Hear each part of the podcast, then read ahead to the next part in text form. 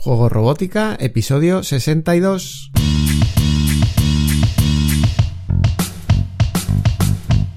Bienvenidos a Juego Robótica, el podcast en el que hablamos de robótica educativa, iniciación a la programación, aplicaciones para docentes, entornos de programación para niños y en general todo lo que tiene que ver con despertar la curiosidad de los más jóvenes por la programación y la tecnología, para que se conviertan en creadores y no en meros consumidores.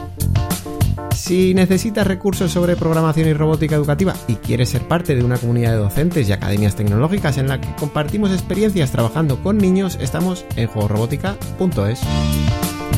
Y si lo que buscas es una opción completamente online para que tus hijos desarrollen su creatividad a través de la programación, te espero en tecnodemia.com. Ponte en contacto y hablamos. En el episodio de hoy vamos a hablar de un kit de robótica educativa incluye piezas de construcción, entonces estamos hablando de un kit tipo mm, pues, Lego Spike o, los de, de Lego y de hecho tiene piezas compatibles con Lego y se trata del Netsa Inventor Kit de, mm, que nos propone Electrix para Microbit. Em, Electrix nos hizo llegar una, una unidad de este kit de robótica y bueno pues hemos publicado, he publicado una reseña en Juego Robótica que te invito a ver a la vez que estás a lo mejor escuchando este podcast porque bueno pues siempre es más fácil ver algunos datos ahí. Además vas a poder ver el vídeo del modelo que, he construido, siguiendo uno de, una de las propuestas de, de Lefrix y luego aparte pues poniéndole algún sensor adicional. Le hemos puesto eh, pues un sensor de ultrasonidos, un potenciómetro, eh, algunos LEDs, aparte de, los servos y los motores que ya llevaba el modelo para hacer la reseña, para hacer la prueba de, de Netsa, que bueno, que también dentro de la comunidad de juego robótica había gente que estaba eh, pidiendo una reseña sobre este kit, porque al final es un kit bastante equilibrado si lo que queremos trabajar es la robótica con piezas de construcción, construyendo modelos con piezas tipo Lego. Así que pues, como os digo, en el episodio de hoy vamos a dar un repaso del artículo que está publicado, la reseña que está publicada y de hecho la voy a tener yo como guía para hacer el, el audio.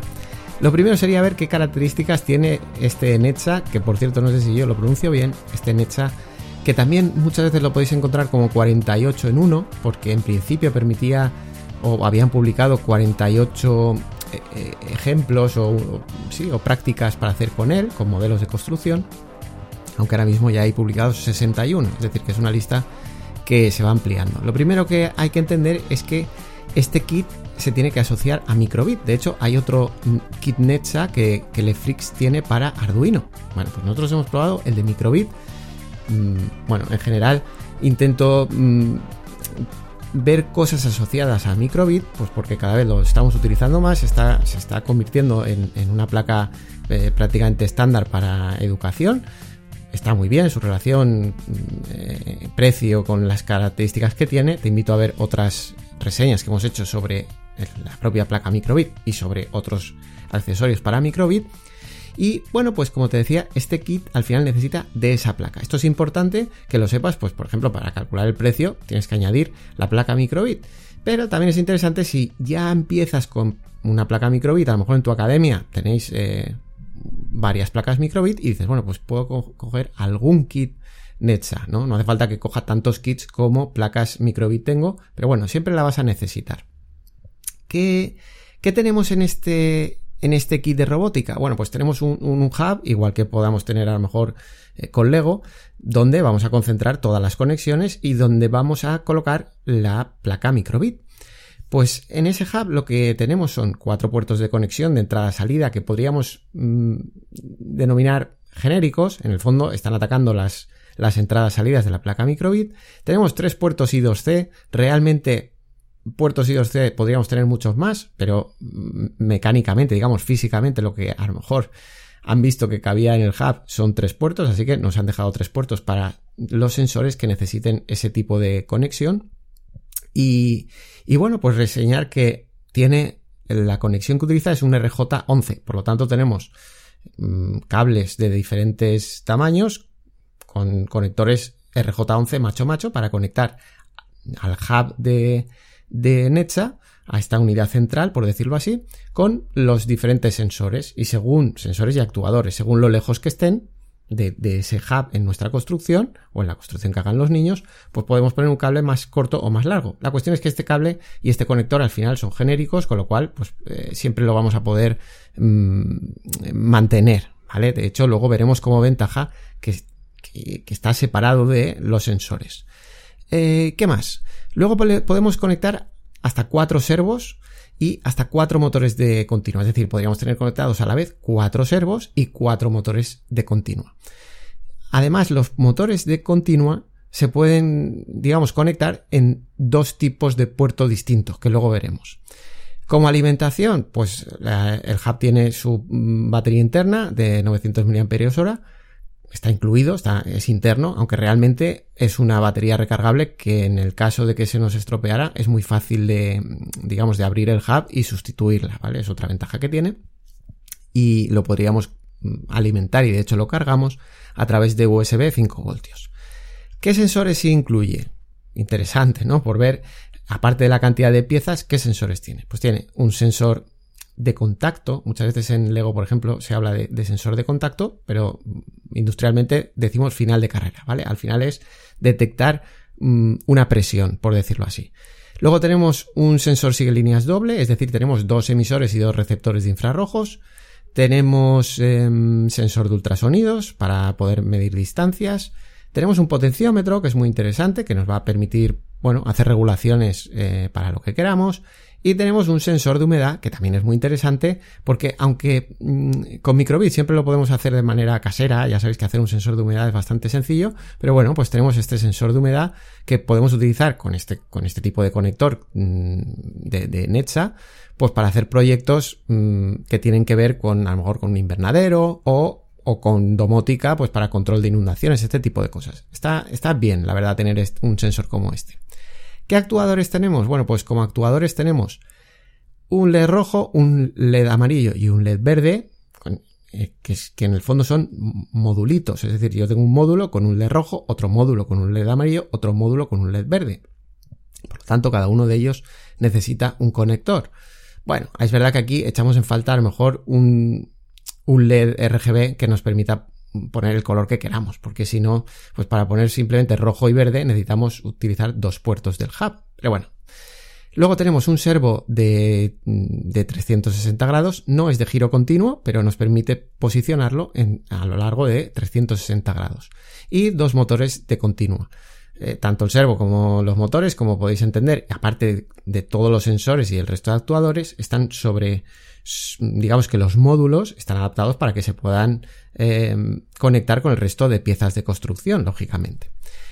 Aparte de estos sensores y estos actuadores que hemos nombrado, claro, tienes que incluir lo que te proporciona la, propia placa microbit que va a estar conectada en el hub de Netsa. Entonces, claro, ahí pues tenemos mm, que añadirle acelerómetro. ¿Para qué vamos a ponerle un sensor acelerómetro si ya lo lleva microbit? El, el magnetómetro, el sensor de luminosidad, la matriz de LED, los pulsadores y si estás utilizando la versión 2 de microbit, pues eh, sensor de sonido, eh, el pulsador táctil capacitivo y el piezoeléctrico. Es decir, que en conjunto, si contamos también los sensores que tiene microbit, pues ya veis que, que tenemos muchas posibilidades.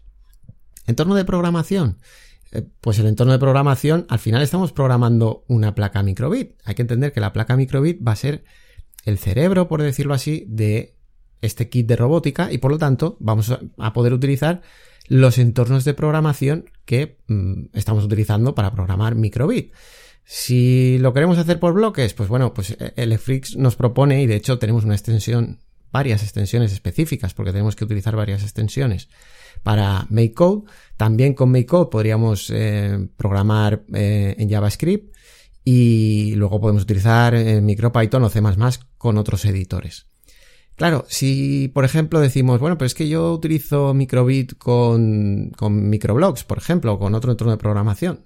Bueno, pues podríamos intentar hacer nosotros la extensión, pero de momento no hay extensiones específicas para los, para el hub, digamos, de Netsa y los sensores. Pero bueno, tampoco lo descartaríamos. Pero en principio tenemos que pensar que como entorno de programación por bloques tendríamos que utilizar MakeCode, que tiene su extensión y son los ejemplos que vas a ver en la guía de, contenidos, digamos, que incluye Netsa. Es una guía digital, ¿no? Está, está online. Y ahí podemos ver todas esas 60, 61 ejemplos prácticos donde, bueno, pues la mayoría tienen también asociado un modelo de construcción. No todos, porque algunos ejemplos que da prácticos está utilizando simplemente el hub para alimentar eh, la placa microbit y, bueno, pone algún programa de ejemplo, pues que puede ser a lo mejor un tipo un juego cosas así. Pero bueno, es verdad que la mayoría, la mayoría de esos 61 ejemplos eh, tienen un modelo de construcción y por lo tanto también incluyen el, las instrucciones paso a paso de ese montaje. Las piezas de construcción, que claro, es una parte muy importante de este kit. Si estamos eligiendo este kit es precisamente porque mm, una pata importante de nuestra propuesta es la construcción con piezas de este tipo, ¿no? Bueno, pues incluye 400, más de 400 piezas, que la verdad que mm, está bien, es decir, ya es una cantidad de, piezas, la verdad que grande. Y bueno, pues con eso vamos a poder realizar los modelos que ellos proponen o otros muchos. El, problema que yo he encontrado es que la caja que viene, que es muy contenida, pues por lo que yo veo, Elecfrix lo que propone es no clasificarlo de ninguna manera particular, sino tener todas las piezas en el fondo de la caja mezcladas y bueno, pues cuando mm, la cantidad de piezas es abundante, digamos, pues bueno, pues más o menos puedes localizar cualquier pieza porque a lo mejor, yo que sé, de una pieza de un conector pequeño, pues a lo mejor tienes, yo que sé, 15 unidades, pues lo vas a localizar. Pero si te queda una o te quedan dos por localizar cuando estás haciendo la construcción, es muy difícil de encontrar. Y, al final, la clasificación, para mí, en un, en un kit mm, eh, de construcción, ¿no? Eh, hablando de piezas de construcción, pues que esté bien clasificado es un punto a favor y aquí no lo he visto. Entonces, bueno, pues yo intenté hacer mi propia clasificación en las gavetas de la bandeja, que sí que tiene una bandeja, pero no da ninguna clasificación y la verdad es que no caben. Es decir, si intentamos poner todas las piezas en esas gavetas de esa bandeja, no caben directamente. Pero bueno, al final encontré una, una clasificación dejando las piezas más grandes al fondo de la caja y utilizando, digamos, la bandeja para todo el resto de piezas que está bastante bien, ¿vale? también es verdad que he hecho falta un poco de espacio, pero por lo menos ya que he hecho el trabajo, pues te he compartido esa, ese mapa, digamos, de, de clasificación de piezas, pues para que si al final mm, vas a comprar este kit de, de robótica, pues que te lo puedas imprimir y lo puedas tener ahí para que tus, tus alumnos clasifiquen las piezas de esa manera y les sea más fácil localizar las piezas, ¿vale? Que al final eh, es lo suyo en un kit de este tipo. Bueno, pues ahí en el artículo que te invito a ver, en la reseña, en Juego Robótica, ahí puedes ver y descargar esa imagen y, la puedes imprimir. Para las pruebas te decía que mm, lo que he hecho es utilizar un modelo que es como una garra, eh, un vehículo que tiene una garra que, está colgada como de un brazo que, que puede subir y bajar y le he añadido algunos sensores. Bueno, puedes ver el vídeo eh, el vídeo está en YouTube, pero también está en, la, en el artículo, y ver un poco el funcionamiento y, bueno, así te haces una idea mejor de cómo es este kit o qué tipo de construcciones se pueden hacer. Al final es un, es construcciones tipo Lego, pero bueno, también ves los conectores y ves un poco cómo, cómo interactúa. En el propio vídeo vas a ver em, esos otros conectores alternativos que hay para, para los motores, que me han gustado mucho, ya adelanto los puntos positivos, porque vamos a poder poner cualquier motor genérico mm, simplemente pelando un cable. Con lo cual, pues bueno, pues nos facilita mucho el poder reciclar motores que tengamos de otros kits o si mm, queremos comprar motores genéricos, ¿vale? Esa parte la tienes detallada también en ese vídeo para, para que veas cómo es ese conector, que nada, simplemente metiendo un espadín se puede utilizar, me ha gustado mucho. Pero para luego no quedarnos con mal sabor de boca, vamos a empezar con los puntos negativos, por decirlo así, ¿vale? Bueno, pues por los puntos... Mm, siempre el que llega a una reseña de este tipo de kit lo va a estar comparando con Lego, eso es inevitable. Entonces, claro, tenemos que entender qué es Lego y, y, qué no es Lego en el sentido de que estamos pagando de más cuando nos acercamos a un kit de Lego, porque realmente si nos vamos a las, a las cifras, a las frías cifras, por decirlo así, a los datos, pues un kit como Netza te da más que un kit de Lego por menos dinero. ¿Vale? Eso, es así. Quiero decir, si comparamos número a número, eso es así. Otra cosa es, bueno, pues que haya gente que mm, la propia marca, digamos, le dé más confianza a nivel de, no sé, por lo que sea, eh, por soporte, por calidad, que sinceramente yo veo bastante parecido, pero bueno, le puede dar más confianza y se pueda decidir por un kit de Lego, pues está perfecto, ¿no? Pero, pero ya os digo, mm, si no vamos a las cifras, mm, no estaría justificado. ¿Dónde se puede justificar? Pues en todo lo demás que nos, que nos ofrece el Lego, ¿no? Claro, ¿qué nos está ofreciendo Lego? Pues Lego nos ofrece, eh, por ejemplo, unas guías eh, o unas unidades didácticas que para muchos docentes son muy prácticas porque ya, mm, digamos, tienes eh, mucha tarea hecha a nivel de cómo utilizar el kit. Lo vimos, por ejemplo, con el con Spike Essential, por ejemplo, para utilizar ese kit en otras, en materias que no son exactamente o que no tienen que ver con la programación, sino que lo podemos estar utilizando para ciencias naturales o para, en fin, para, para otro tipo de asignaturas, ¿no? Pues evidentemente eso es un trabajo que ya lo tiene hecho Lego y nos lo, y nos lo incluye en el kit, por decirlo así. Entonces yo te recomiendo que si para ti eso mm, tiene un valor especial y realmente lo vas a utilizar, como puedes ver todas las unidades didácticas publicadas por Lego, lo puedes ver. De hecho, mm, lo podrías adaptar, pero bueno, es, mm, eh, ahí lo dejo. Pero si quieres hacerlo exactamente igual, consúltalo y si te merece la pena, pues adelante, pues a por, a por lo que te ofrece Lego, ¿vale? Bueno, como te decía, con los puntos negativos. Si lo comparamos, por ejemplo, con el Spike Esencial de Lego, que acabo de decir, una de las cosas que incorporaba ese, ese kit es que la clasificación de piezas era muy buena porque además era por colores. Y si estáis utilizando ese kit o lo habéis utilizado, ya, ya habréis visto que eso es, mm, vamos, la, la, la mejora que hay en el, en el tiempo de uso del taller o de, la clase es enorme, porque para localizar una pieza y sobre todo para guardarlas en el momento de terminar la clase es espectacular, ¿vale? Entonces, la clasificación de piezas en Netza lo voy a tomar como algo negativo porque, bueno, pues ya os he dicho lo que me costó a mí mm, eh, clasificarlo. La guía de modelos y de construcción propuesto, pues tiene, tiene mucha, mucha extensión, ya os digo, 61 ejemplos, pero realmente, em, digamos que el grosso son esos modelos de construcción. En la parte de programación, pues se queda en lo básico. Ojo, que creo que Lego se queda en lo básico también. Quiero decir que de esto pecan todos los kits de este tipo. No profundizan demasiado en la programación. Muchas veces acaban simplemente con una detección, un motor que mueve algún mecanismo. Pero entenderme, no suben demasiado el nivel eh, con esas actividades propuestas y no se centran demasiado en la programación en sí. ¿Que tú lo quieres utilizar para, para otro tipo de asignaturas? Pues perfecto, porque le vas a poder dar ese valor. Pero si lo vas a querer utilizar específicamente para programación, me da igual que estemos hablando de Lego, me da igual que estemos hablando de Necha o de otro kit. Yo no encontraba aún un kit que profundice en la, en la programación de verdad y vaya avanzando a, no sé, a un nivel más allá del básico. Eso lo vamos a dejar como punto negativo, pero ya te digo que comparativamente con el resto, pues más o menos está, está igual. Como detallitos, bueno, pues detallitos.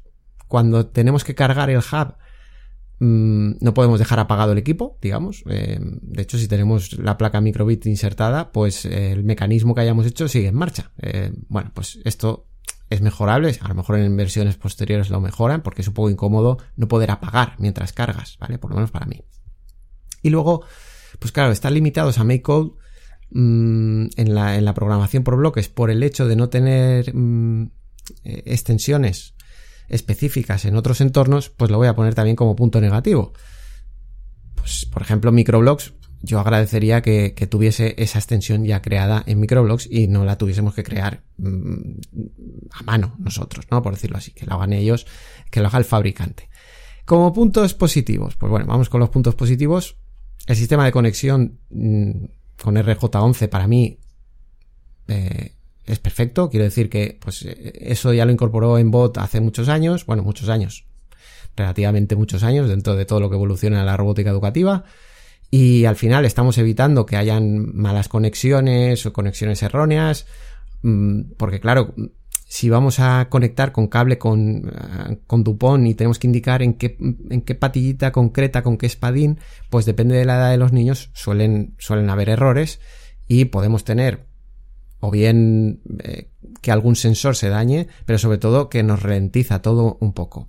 Hay quien defiende que, bueno, pues que hay que mm, permitir que ellos fallen para que se fijen más, pero ¿qué queréis que os diga? Yo el tema de los conectores me parece que va fenomenal los colores que también utiliza el hub para mm, saber qué tipo de eh, sensor puedes conectar en qué tipo de conector, ¿vale? Porque sabéis que algunos conectores sí que admiten sensores analógicos, por decirlo así, otros no. Y luego, pues los que van por comunicación I2C también hay que diferenciarlos. Entonces tenemos como tres tipos de tres colores, por decirlo así. Me gusta, está bien. Em, el tema de los conectores también me lo llevo a que son, son de tipo cable, es decir, ya no es solo que tengan el conector, que por ejemplo los kits de Lego Spike tienen ese conector, pero si os acordáis, pusimos como punto negativo el que los kits de Spike de Lego, el cable salga directamente del sensor o del motor. Es decir, si yo tengo un problema en el cable, al final tengo inutilizado todo el sensor. ¿Por qué no puedo cambiar el cable? El cable ya viene eh, desde dentro de ese sensor, de ese módulo. Y sí que lo conecto y desconecto del hub por el conector. Pero, por ejemplo, en Netsa lo que tenemos es, igual que por ejemplo en Mayblock o antiguamente en los, en los MyStore V3 de Lego, pues yo tengo un cable con un conector macho macho a cada lado, de manera que está separado del sensor. Y, si se estropea el cable, pues nada, cambio el cable y ya está. Y, el sensor, que es lo importante, por decirlo así, pues lo tengo intacto. Así que ese punto me ha gustado mucho de, de Netsa y bueno, considero que fue un error para Lego incorporarlo de esa manera en Spike con el cable metido dentro de los módulos. Eh, la opción de conectar los motores eh, de continua, digamos, de una manera alternativa, como muy básica, con un, con un orificio, me parece que está muy bien. Como os decía antes, os invito a ver el vídeo. Y, y luego, bueno, em, yo destaco también el, el, que este sistema, al final, estamos partiendo de microbit, que es un sistema abierto, por decirlo así. Mm, entonces podemos poner el, en general servos y motores genéricos que queramos. Es decir, aunque venga solo con un servo, yo puedo comprar tres servos más si quiero y no hace falta que los compre a Elefrix directamente, sino que puedo poner los servos que yo quiera. De hecho, puedo poner servos que estén adaptados para piezas tipo Lego o no. Y, con eso hacer las construcciones que quiera. Da mucho juego, ¿no? Ir con los motores de continua, pues lo mismo, como hemos hablado.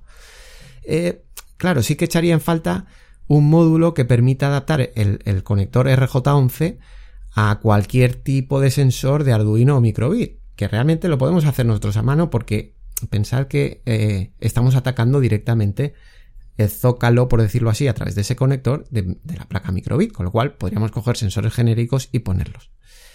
Pero bueno, hubiera estado bien que se, añadiese, digamos, ese, eh, ese conector mm, que nos permita para adaptar. Pero ya os digo que se puede hacer, bueno, pues ya veremos si, más adelante me pongo yo con un poco de bricolaje y hago algo con esto. Luego, em, claro, para, para los que queráis ofrecer muchos modelos constructivos a vuestros alumnos, para que sigan en los talleres, pues nos está dando un montonazo de modelos. Yo esto lo apunto como punto positivo porque entiendo que para mucha gente es un punto positivo. Ya sabéis mi opinión. Yo creo que seguir guías paso a paso de construcción no es nada recomendable. Y de hecho nosotros en, en Tecnodemia que es la, propuesta extraescolar online de programación y robótica que tengo yo, pues animamos a los niños a que puedan crear libremente sus modelos, no a que sigan paso a paso, porque si se acostumbran a seguir guías de construcción paso a paso, al final limitan su creatividad a futuro y sabéis que cuando después de pasar un tiempo trabajando de esa manera, cuando les planteamos que hagan sus propios modelos, les cuesta mucho. Y por eso cuando van a competiciones, les cuesta mucho pensar en, en, qué hacer, ¿no?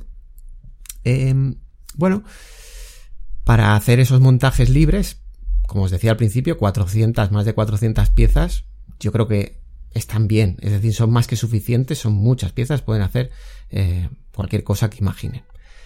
Teniendo en cuenta todas las características que hemos dicho, la cantidad de piezas, em, eh, las posibilidades que dan los sensores, pues el precio lo voy a apuntar como punto positivo. Evidentemente, porque estamos hablando de una alternativa al ego, ¿no? Y en, el momento de hacer esta reseña está a, 150 dólares, lo digo en dólares porque me he ido directamente a la página de Lefrix, aunque lo podéis encontrar a través de otros distribuidores, bueno, a un precio similar. Acordaros que, hay que incluir el precio de la placa microbit, porque no está incluido en el kit. Así que como conclusión, pues como os decía, depende mucho el que yo os recomiende este kit va a depender de, cuáles son vuestros objetivos y qué opinión tengáis de Lego en general, o qué, o cuánto delimitado estéis por el hecho de la marca Lego, la confianza en Lego, este tipo de cosas, ¿no? Eh, si te gusta más Lego por lo que sea, tienes más confianza en Lego, pues nada que, nada que, nada que decir. Quiero decir que no, no podemos ir ahí. De hecho, oye, la imagen de marca de Lego, yo siempre la defenderé y son productos de calidad y están ahí. Mm, claro, es lo que te decía. Al final Netchat te está ofreciendo más, porque en los números te está dando más por menos dinero. ¿Qué tienes que valorar en si estamos comparando con Lego? Pues esas unidades didácticas que te comentaba y luego la parte de competiciones. Tenéis que pensar que la First Lego League y la World Robotics Olympiad al final están limitando a que solo se pueda utilizar robots de Lego. Evidentemente porque Lego, primero la First Lego League es de Lego y la, y la World Robotics Olympiad al final está patrocinada también por Lego, con lo cual, pues claro, tiene esa limitación. ¿Tenemos otras competiciones que no hace falta que vayamos con Lego? Evidentemente. Pero eh, a lo mejor no tienen la dimensión o la magnitud o el recorrido mm, histórico que tienen estas dos competiciones, ¿vale? Aunque siempre vamos a tener opciones. Si no vas a, si en tu propuesta, digamos, las competiciones no, no juegan un papel importante, que tampoco es lo que te recomiendo, siempre hemos ya tenéis también algún episodio sobre competiciones y, en fin, me parece que es muy interesante. Pero bueno, si para ti no fuese tan importante, pues igual, o sea, entonces aquí ningún problema. Y si es importante y quieres utilizar Netsa, pues hay que fijarse en otro tipo de competiciones, ¿vale?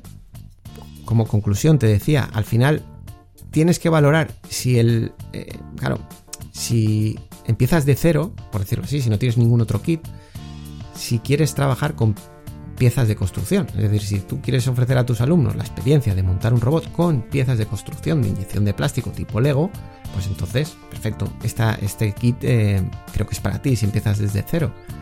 Pero acordaros que no todo se limita a utilizar este tipo de piezas. Uno, puede construir un robot eh, partiendo de piezas que se hagan con impresión 3D o partiendo de cartón o partiendo de muchísimos materiales que hay. Y de hecho, en juegos robótica, dentro de la plataforma tenemos un curso de expansiones y robótica con microbit donde exploramos todas esas posibilidades que hay.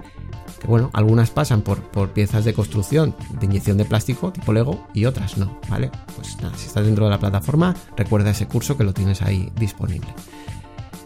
Tampoco sería adecuado, a ver, si, si ya tienes algún, si sí que quieres trabajar con, con piezas de construcción, pero ya tienes piezas, porque al final aunque no lo creas, lo más caro son las piezas de inyección de plástico. Entonces, si tú ya tienes piezas em, de, yo que sé, de algún kit de Lego, aunque no sea de robótica, tienes piezas por ahí que puedas aprovechar, pues realmente vas a poder tener, que en ese curso que te decía lo vemos, placas de expansión donde tú puedes conectar motores, servos, eh, y al final puedes eh, también adaptar sensores que tengas, con lo cual no tienes que ir a comprar nuevas piezas de inyección de plástico, que como te digo, al final el dinero es donde se va, es en las piezas.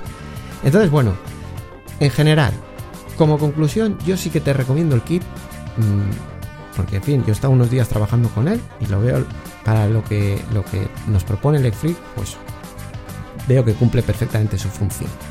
Así que analizando un poco qué necesitas, qué tienes, y decir, verdaderamente lo necesito o no lo necesito, o valoro más Lego o no, pues bueno, pues dentro de eso, si tienes claro que necesitas piezas de plástico, no tienes ningún problema en irte a microbit y de hecho lo consideras como más estándar que a lo mejor ir a Lego, más abierto, pues este kit lo veo muy bien.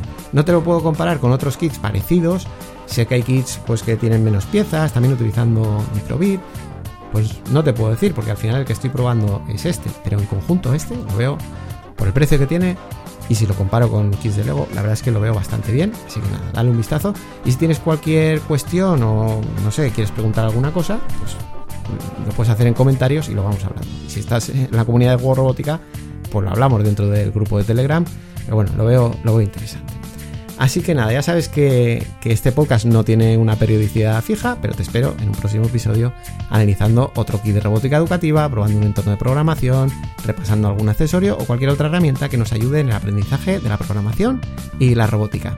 Hasta entonces disfruta creando, programando y aprendiendo. Nos escuchamos en las próximas semanas. Adiós.